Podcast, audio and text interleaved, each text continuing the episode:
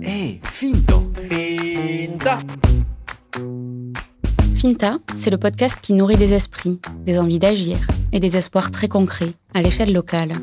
Finta part de l'Aveyron pour explorer ses voies, autopsier ses racines, décortiquer ses enjeux, avec celles et ceux qui s'y engagent, aujourd'hui pour demain, ici et maintenant. Je suis Lola Cross, je suis journaliste et je vous emmène cheminer avec moi. C'est un sujet résolument intime, mais à la fois terriblement politique. Et c'est à partir de la marche des fiertés, organisée pour la deuxième année consécutive à Rodez ce samedi 13 mai, que je m'autorise à l'aborder dans Finta. Puisque nous en sommes aux confidences, j'ai longtemps tourné autour du pot. Parce que parler de l'homosexualité en milieu rural au micro de Finta, ça implique de choisir une personne. Et je me suis longtemps refusée à choisir une seule personne pour éviter d'en faire un porte-drapeau qui s'exprimerait au nom d'une communauté comme s'il en existait un tout lisse et homogène. Mais ne pas en parler, ça n'est pas mieux pour autant. La Pride de Rodez, organisée par l'association Alerte et plusieurs partenaires, m'a décidé.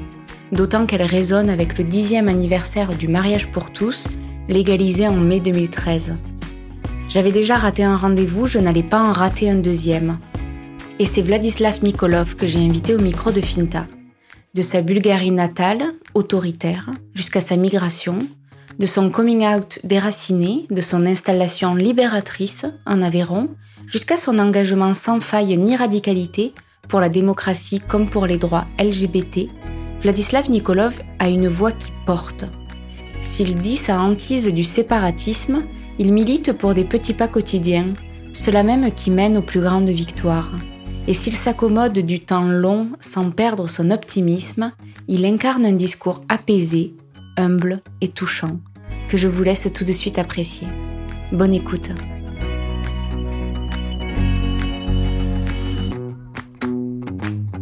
Est-ce que tu peux commencer par me dire euh, où est-ce qu'on se trouve? Alors, euh, on se trouve euh, chez nous, dans l'appartement à Rodez, où on habite depuis le mois de novembre dernier.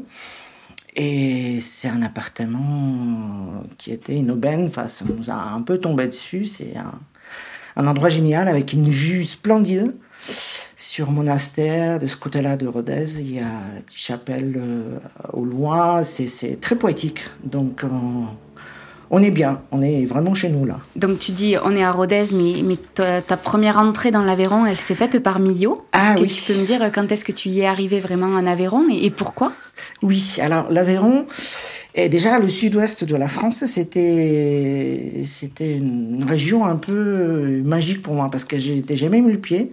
Ça fait 30, plus de 30 ans que, je suis arrivé, donc d'abord à Paris, mais j'avais pas mal gambadé, mais le sud- sud-ouest, non, jamais.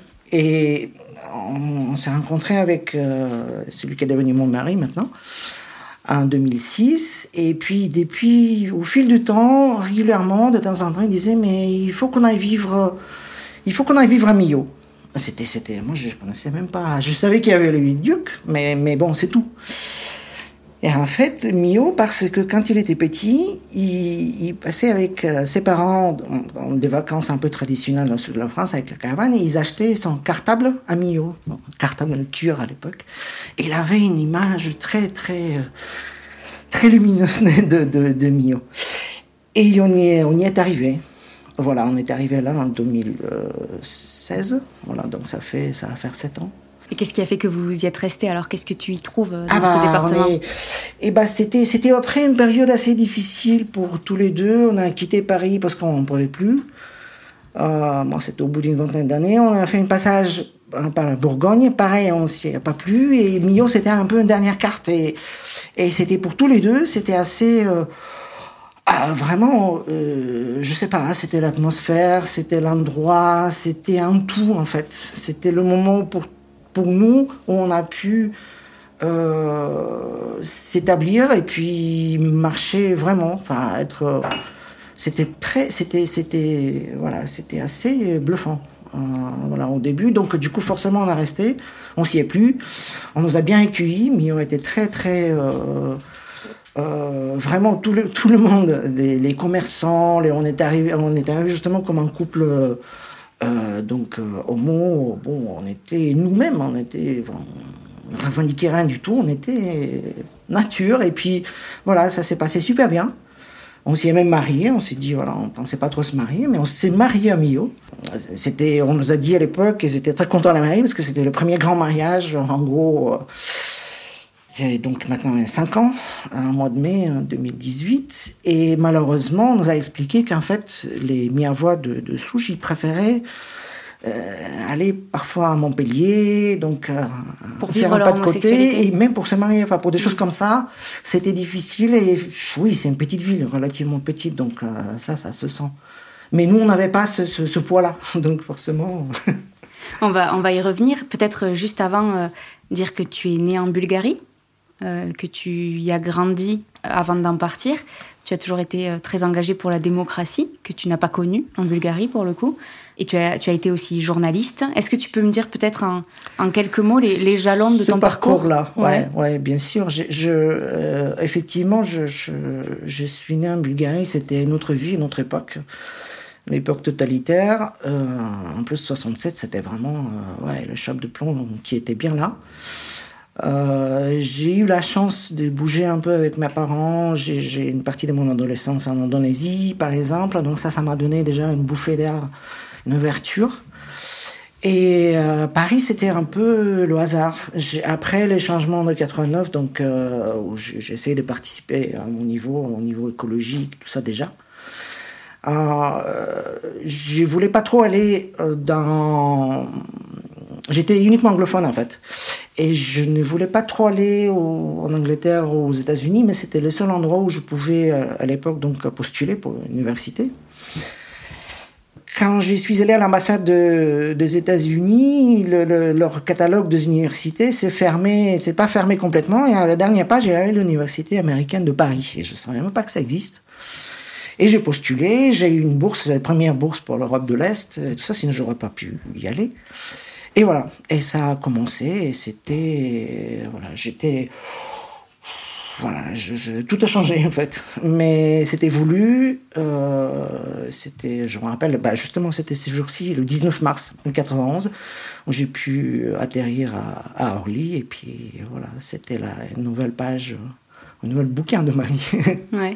Tu faisais des études de quoi? C'était sciences politiques à l'époque. Euh, ensuite, je suis allé à Rennes pour continuer à maîtrise, à Rennes 1, en Sciences Po. Et au retour à, à Paris, euh, à Rennes, j'étais avec euh, mon mec à l'époque et tout ça. Donc la Bretagne, c'était. Voilà, j'ai toujours une partie de mon cœur qui est, qui est là-bas, en Bretagne. Et à Paris, euh, je suis retourné. Là, j'étais déjà dans le journalisme. Euh, euh, et donc, j'ai pris le, le, sciences de l'information et de la communication à Paris 3. Et le journalisme, donc, j'avais commencé un peu en parallèle en amateur.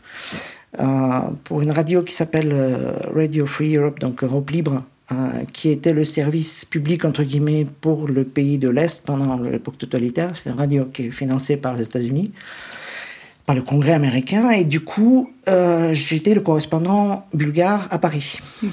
Mais j'ai appris sur le tas, vraiment. c'était, c'était. Voilà. Donc les choses sont, les, les, les, destins, enfin le, les hasards de la vie ont, fait que c'était un parcours comme ça, un peu particulier, mais, mais voilà, c'était un chat. Voilà. Donc. Euh, Aujourd'hui, tu es salarié du relais VIH à Rodez?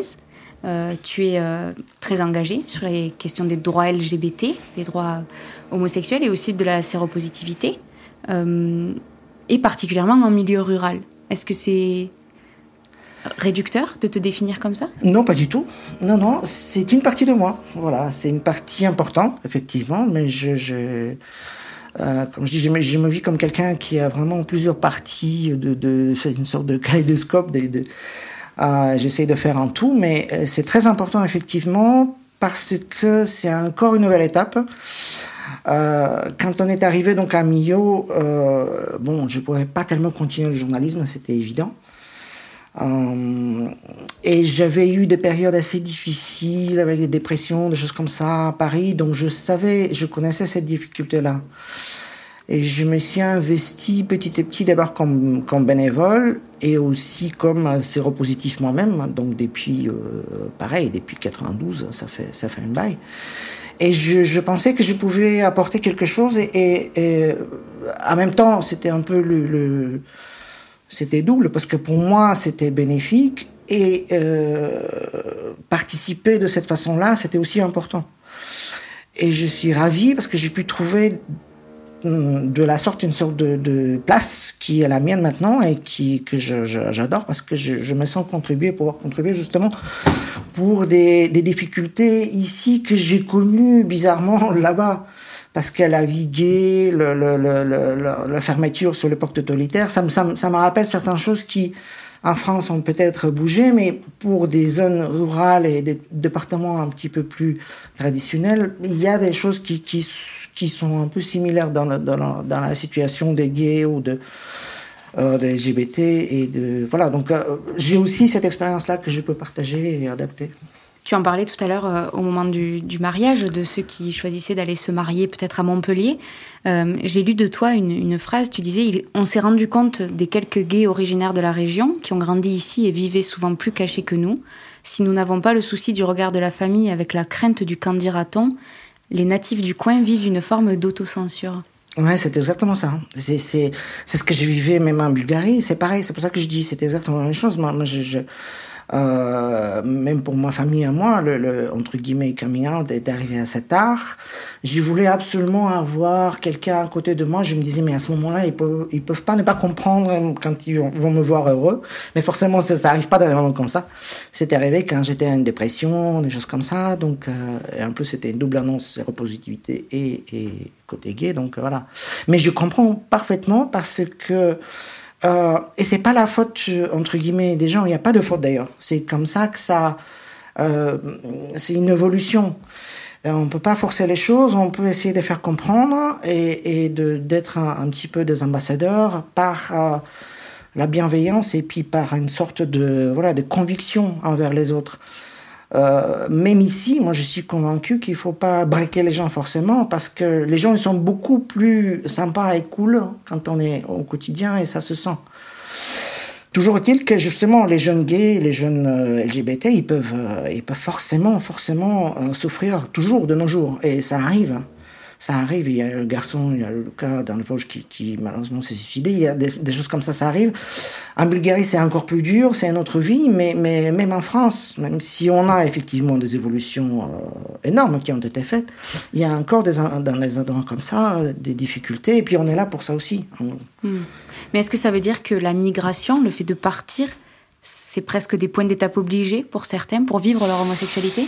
Eh, Oui, la preuve. Moi, je suis partie pour mes études, mais aussi pour euh, vivre ma vie gay, ma vie tout court.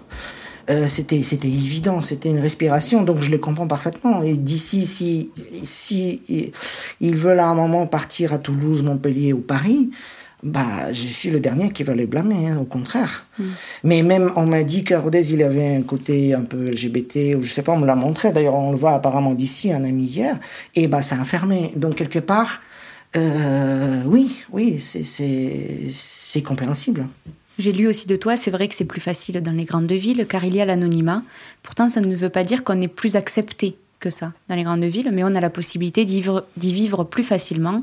C'est pour cela que les jeunes gays vont souvent dans les grandes villes. C'est vrai, c'est vrai, c'est ça. Mais même nous, euh, avec euh, mon mari, on a fait un petit peu le. C'est pas, c'est pas pour le côté gay, mais c'est pour le côté un petit peu effectivement petite ville. Au, au bout d'un moment, on a besoin, même, même nous, d'une certaine forme d'anonymat qui n'est pas négatif. C'est juste euh, voilà, pour être plus, encore plus nous-mêmes. Donc, du coup, avec la, globalisation, les grandes villes sont forcément attirantes pour les, pour les jeunes parce que la vie est différente, forcément. Mm. Euh, mais ce qui est bien, par exemple, à Millau, c'est on disait qu'ils reviennent après. Par exemple, quand ils ont des enfants, si c'est même maintenant c'est possible pour tout le monde, et ben ils reviennent à Millau, ils reviennent dans l'Aveyron, et ça, ça, je trouve ça génial. Donc ça, c'est bon, ils peuvent aller voir et puis euh, voilà, revenir par ici.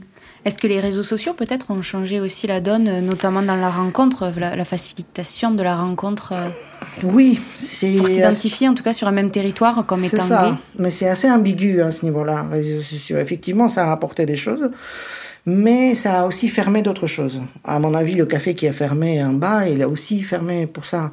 Parce que ça anonymise l'occurrence un peu trop et ça, ça atomise les gens. Euh, je, du coup, les lieux de convivialité euh, d'avant, d'un temps, et eh ben, on en a de moins en moins. Mm. Et c'est triste. C'est mm. triste parce que c'est une forme de contact, mais c'est loin d'être suffisant. Mm. On peut se reconnaître, mais parfois même sur les applications. Ah, les, applications, moi j'ai fait de, on appelle, de, on, on appelle ça de e-prévention, de veille sur Internet pour faire de la prévention. Et bah, on voit, euh, je, connais, on voit, une, on voit la solitude, on voit une sorte de, euh, de tristesse là aussi. Hein, je, suis le dernier qui va, qui va pointer du, euh, pointer du doigt cette consommation rapide du sexe, mais parfois, ça entraîne les gens à rester un peu là-dedans. Et c'est un peu dommage, nous, à l'époque, on avait ça, mais on n'avait pas la possibilité de vivre en société, de vivre, de fonder des familles et tout ça. Maintenant, c'est possible. Donc, quelque part, c'est, il faut épauler les jeunes euh, encore plus euh, pour qu'ils puissent se rendre compte que, voilà, euh, on est tous ensemble. Ils peuvent vivre leur vie comme ils le veulent vraiment. Je te fais encore rebondir sur une phrase que j'ai lue de toi. Euh, dans, cette même veine, tu disais euh, donc ici en Aveyron, on n'a aucun bar, aucune boîte où l'on peut se retrouver. C'est plus difficile pour un célibataire. La rencontre est plus difficile. On n'est pas dans une société où on peut facilement aborder un autre homme sans savoir s'il est gay ou hétéro, car on ne sait pas comment il va réagir. Les personnes discriminées ont tendance à se regrouper là où elles trouvent une forme de sécurité et de solidarité, mhm. mais au bout d'un moment, ça finit par enfermer et séparer des autres, alors que le but, au contraire, serait qu'il n'y ait plus cette séparation eh oui, eh ben oui, c'est ça. Si je dis ça, c'est oui, pas mal, ça a l'air pas mal. Mais, mais oui, oui, effectivement, c'est exactement ça. Hein. Euh, je, euh, moi, j'ai milite, toute ma vie, j'essaye de, faire ce lien-là euh, avec l'autre, avec les autres. Euh, même, euh, d'abord, c'était Bulgarie-France, et puis côté, mon côté hétéro et tout ça, je suis le premier qui essaye de, briser ces barrières-là. et bon, c'est parfois un peu idéaliste, un peu naïf et tout ça, mais je sais, encore une fois, je répète, je suis convaincu qu'on peut y arriver sans stigmatiser, se stigmatiser les uns les autres, sans, euh, et c'est l'essentiel. Euh, c'est vraiment important.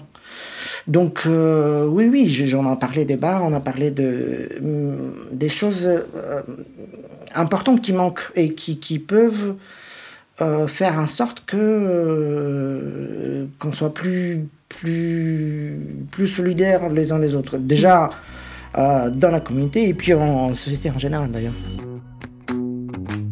Il y a une réflexion euh, que je trouve intéressante, c'est que la campagne, au-delà du, poids qu'elle fait poser sur euh, chaque individu, hein, cette interconnexion qui peut être extrêmement oppressante, elle peut peut-être aussi être un refuge safe quand je dis safe, euh, ça vient de l'anglais euh, sûr. c'est un mot qu'on utilise beaucoup euh, pour définir des espaces où on peut parler librement et on se sent en sécurité, et notamment sur les questions gays. Est-ce que la campagne peut être safe? Bah, c'est un peu à double tranchant ça aussi là. ça peut être, on peut être plus tranquille parfois, oui, effectivement, même euh, il y a des, des, gens qui, même des couples euh, de même sexe, qui vont dans des petits villages et tout ça, ça se passe très bien, d'accord, c'est chouette. Et tant mieux, nous on était un peu ça quand on est allé à Millau. C'était une petite ville, pour nous c'était minuscule en fait. Mais, mais et on se sentait en sécurité, enfin, dans le sens où euh, on était bien. Après, je, je, un bémol sur le, ce que j'appellerais aussi une euh, atomisation, dans le sens où les safe spaces, comme on les appelle, il faut surtout pas que ça, ça exclue. Moi, c'est ça. Moi, j'ai une phobie de l'exclusion quelque part, de, de, tout point de vue. Et on peut être, euh, on peut être, on peut se sentir en sécurité, mais rester ouvert. Mm-hmm.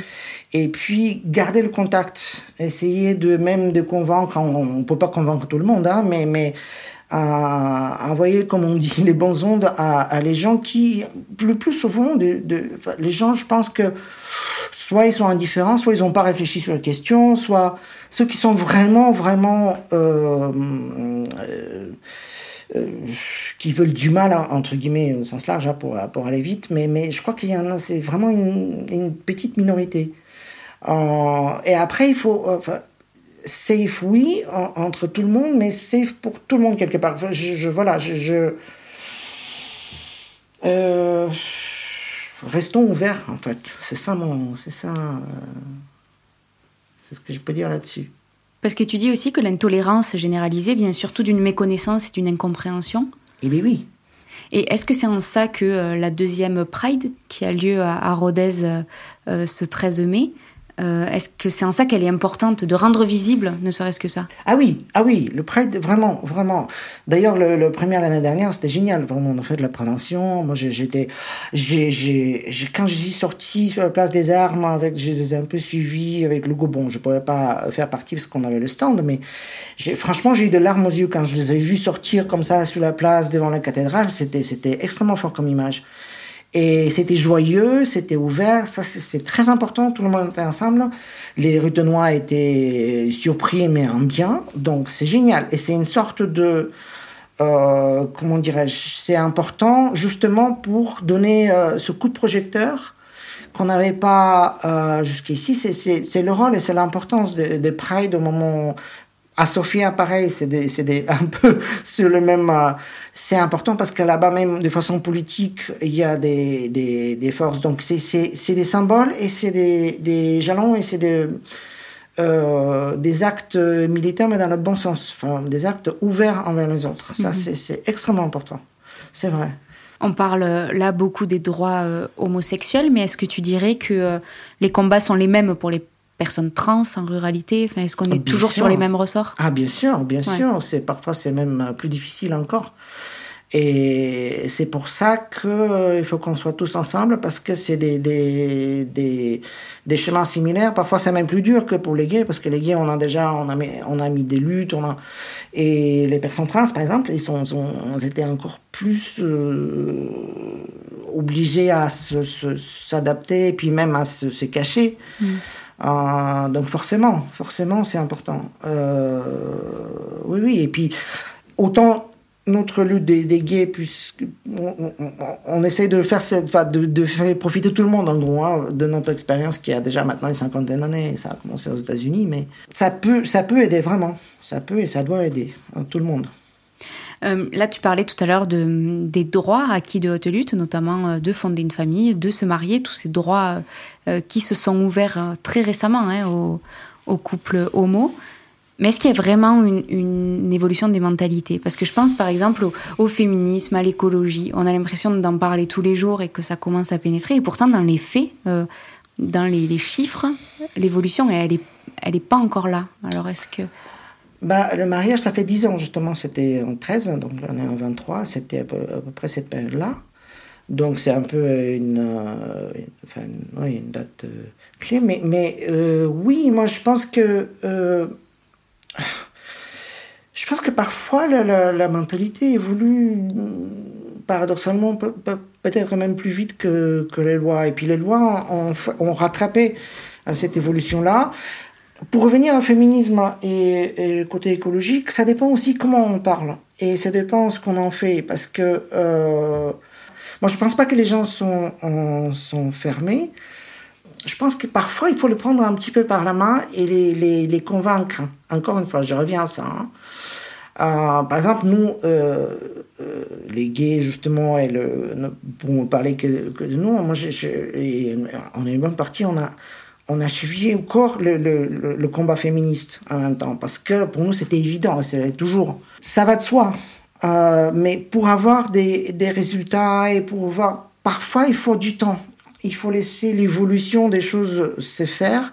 Il faut être un peu plus, comment dire, euh, oh, je sais pas, humble, mais je le dis pour, pour moi, hein, pas forcément pour les autres. Et c'est dire, bon, ça va prendre un peu de temps, mais on va y arriver de façon plus sûre que si on essaye de, enfin, si, si on, on essaye de faire euh, des sauts des sauts qualitatifs et ça, ça, ça tout le monde. Euh, voilà, il y a, y a des échelles de temps. Là, on est plus efficace, c'est quand on essaye de faire des petits pas, mais sûr et certain, tous ensemble, et qu'on les, qu'on les protège, qu'on les garde. Par exemple, le droit à l'avortement, des choses, des, des jalons très importants, des symboles importants qui sont des. Et tout ça, c'est des, des, acquis, comme on dit, qui, sont, qui deviennent euh, inaliénables. Et voilà, c'est déjà pas mal. Mm. C'est déjà pas mal. Est-ce que c'est l'occasion peut-être de rappeler toutes les associations euh, qui sont présentes localement en Aveyron? Bon, il y a le relais VIH euh, qui, qui, aide, il y a Alerte. Alerte, surtout, voilà, qui est, qui est une association euh, large, donc pour, pour, tout le département. Et puis, les bonnes débroussailleuses sur l'Ouest Aveyron. Sur, ouais, Villefranche. Ouais. ouais. les plannings familiaux aussi, dans une certaine mesure. C'est ça, nous, on est à la, maison d'association, on est juste en face du planning familial à notre étage, donc on est collègues déjà ensemble. Oui, oui, bien sûr, c'est toute une toute une vie associative qui, voilà, qui, on, s'épaule, on est ensemble aussi. Quel est le rôle de ces assos au quotidien? C'est très important. Euh, bah, je peux parler par exemple de nous parce que euh, nous, ce qu'on fait, c'est évidemment, on, est là pour épauler les, les, les personnes séropositives. C'est comme ça qu'on on a été créé. Mais également pour faire de la prévention. C'est très important. Euh, parmi les jeunes, euh, aussi bien sur, le enfin, sur la prévention au niveau des infections sexuellement transmissibles, mais la vie affective tout court, la sexualité en sens large. Mm-hmm. Et on voit le besoin, par exemple, après la, la pandémie, tout ça, on a vu euh, des lacunes qui apparaissent. Et bon, maintenant, même le, enfin, le pouvoir public qui se rend compte, effectivement, il y a l'éducation sexuelle qui revient, il y a les préservatifs qui sont gratuits pour euh, les moins 25 depuis, depuis janvier, les tests également. Donc, c'est des choses importantes. Et nous, on est là pour, pour accompagner tout ça et pour le permettre, leur permettre de, de vivre leur vie de jeunes que avec du plaisir et essayer au maximum d'éviter voilà, des des écueils, aussi bien au niveau consentement d'ailleurs. Mhm. Euh, on essaie de, voilà, à chaque fois d'expliquer, d'élargir la palette, de dire voilà, euh, moi c'est ce que je fais, c'est mais mais faites tout dans le respect de l'autre et sachez, il faut savoir ce qu'on qu'on fait, comment on le fait. Et, mais ils sont même ils sont intéressés. Hein. Je, suis optimiste parce qu'on voit l'importance, le, besoin et l'effet. Mhm. C'était une question que je voulais te poser. Est-ce que tu es optimiste tu, y réponds tout seul Ah oui, oui, moi je, je, je suis incorrigible à ce niveau-là. Je, Parfois, il y a des périodes où on se dit, euh, mais il y a toujours une sorte de fil rouge comme ça, une, petite lumière qui est euh, aussi bien au niveau personnel que de société, que pour la France, la Bulgarie, l'Europe, euh, ce que je me considère comme européen. Mais voilà, il y en a toujours. donc je, je, crois que. Parce que ça peut être pas désespérant, mais pas loin. Quand tu, tu parles d'un combat qui est long, il y a par... tu sens qu'à chaque, à chaque secousse, à chaque crise, ce sont des droits qui sont remis ah en question. Oui, oui, et, et ça, ça, peut être dur de, de trouver les, le, d'arriver à, nourrir le moteur pour continuer à avancer? Bah ouais, ça l'est, mais je ne sais pas, il faut chercher en soi et puis dans encore une fois, hein, si euh, moi c'est avec l'âge, j'ai pas eu, encore une fois, j'ai eu des périodes où bon ça n'allait pas, mais des longues périodes et après tout d'un coup, bah, c'est un million que j'ai été vraiment à ce niveau-là. Euh, c'est un jaillissement de la vie euh, euh, pas possible. Donc, je, je, depuis, voilà, je sais pas si c'est l'Aveyron qui me, qui, me, qui me fait cet effet-là, mais en tout cas, c'est naturel pour moi. Et je le vois, j'essaie de le voir aux autres et puis d'essayer de, de comprendre déjà. Euh, de faciliter les choses autant que je peux. Et puis à mon propre niveau, hein, il faut pareil, on a un petit rôle euh, là, mais, mais c'est à chacun de trouver le sien et c'est important parce que c'est comme ça qu'on peut avancer tous ensemble. Ça dédramatise un peu, ça déhystérise certaines choses qui, bon, parfois, c'est une sorte de philosophie de la vie peut-être, en 56 ans. Bon. de... Bah alors, il y en a une dernière, une rituelle question que je pose à tous les invités. C'est en quoi est-ce que tu crois? Ah, euh, L'amour. ouais, pareil, ça peut paraître un peu bâton, mais pour moi, c'est extrêmement important. Ça fait partie de la vie. Et la vie, c'est ce qui prime. Et c'est surtout l'amour qui crée. C'est l'amour. Euh, euh, qui stimule, qui, construit. Voilà, pour moi, c'est ça. En gros, le sens de la vie, c'est, il est là. Il y a la destruction, effectivement, on parlait de tout ça, mais ça, c'est un peu depuis la, la création de l'univers. Et puis nous, petits humains, nous, on peut penser tout ça, voir ces processus-là, et puis aimer et créer. Et donc, on est là pour euh, essayer de- de- d'éviter que le monde se défasse, en gros. Merci beaucoup. Merci à toi. Vous êtes arrivés au bout de ce nouvel épisode de la saison 3 de Finta. J'espère qu'il vous a plu. Je ne peux que vous recommander de suivre et de soutenir toutes les associations qui œuvrent localement en Aveyron pour les droits LGBTQ+. Alerte, les débroussailleuses, le relais VIH, entre autres. Je vous recommande aussi de suivre le podcast Chant Queer d'Elodie Potente, dont je vous partage le lien dans le descriptif de l'épisode. Finta est un podcast écrit, réalisé et produit par moi-même, Lola Cross. Il est mixé par Mathieu Viguier du studio Cued. Déjà plus de 40 épisodes que vous pouvez écouter ou réécouter sur toutes les plateformes habituelles de podcast, gratuitement et sans limite. Si vous appréciez Finta et que vous souhaitez soutenir ce travail indépendant, parlez-en autour de vous. C'est le meilleur soutien que vous puissiez apporter au podcast. Vous pouvez suivre toute son actualité sur www.fintapodcast.fr, sur les réseaux sociaux avec finta.lepodcast et aussi vous abonner à la newsletter pour recevoir les nouveaux épisodes directement dans votre boîte mail. À très bientôt.